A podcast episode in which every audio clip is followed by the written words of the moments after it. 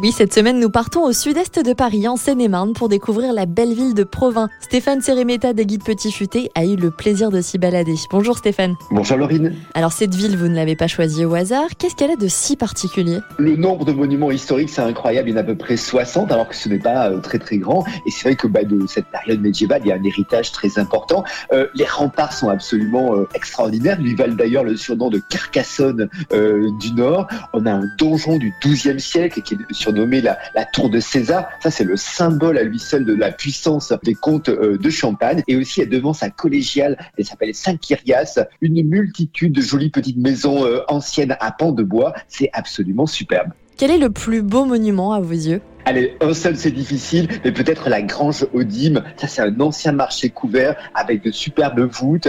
Euh, il y a souvent des, des scènes d'ailleurs de l'époque euh, qui sont reconstituées avec des soieries et d'autres commerces d'épices. C'est vraiment très bien. Alors je vous connais Stéphane, j'imagine que vous nous avez trouvé des petits trésors cachés.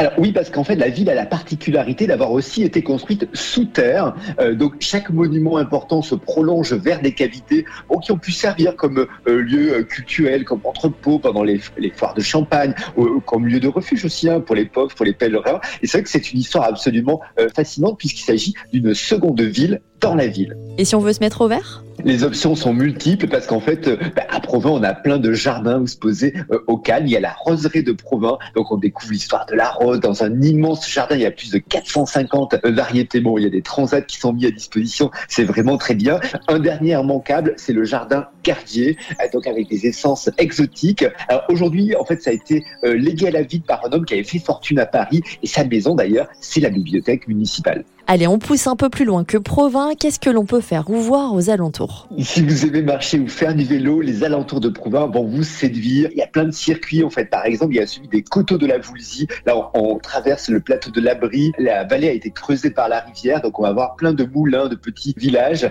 Il y a aussi la réserve naturelle nationale de la Bassée. Ça, c'est une zone humide, verdoyante. Il y a plein d'amphibiens, des insectes, des oiseaux, plein de, mammifères. C'est un véritable paradis pour les amoureux de la nature et c'est à deux pas de Paris. Merci Stéphane. Et pour compléter votre escapade, rendez-vous sur le site petitfuté.com.